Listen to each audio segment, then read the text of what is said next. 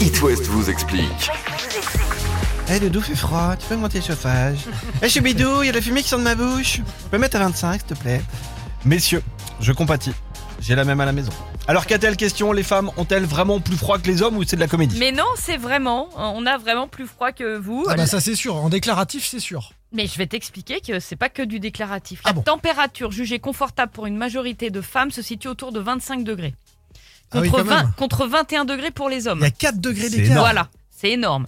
La raison tient à des besoins énergétiques. À poids, taille et âge égaux, le métabolisme de base est 5 à 8% plus élevé chez l'homme. Donc il produit plus de calories. Il y a la charge mentale aussi chez les femmes qui pompe énormément. Bah, ça de- pompe euh, Ouais. énormément. Alors, justement, pourquoi cette différence de métabolisme Alors vous allez être content parce que les hommes ont plus de muscles.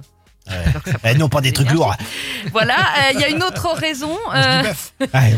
Il y a une autre raison, quand la température extérieure descend, la contraction des vaisseaux sanguins limite les pertes de chaleur. Or, chez la femme, cette fonction physiologique est moins efficace que chez vous les hommes. Ah, Vous avez pas été équipé de ça Bah, moins bien, Ah, ça d'accord. marche moins bien. Et puis, euh, le- les hormones jouent aussi un rôle clé. Au mo- Quand on sait pas, on dit les hormones. hein. Mhm. Les hormones jouent un rôle clé au moment d'évaluer la température idéale.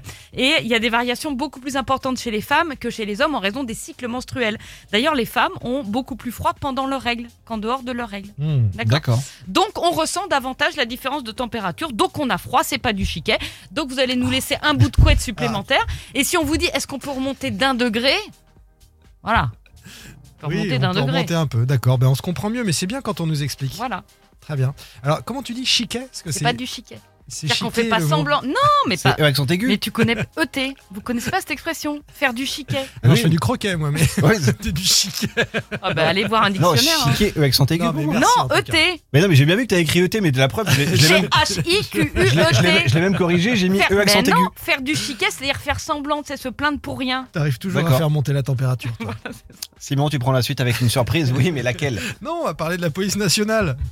Grosse Renéficace. campagne de com euh, complètement ratée. Justin Timberlake devant et le dernier AD maintenant sur It West.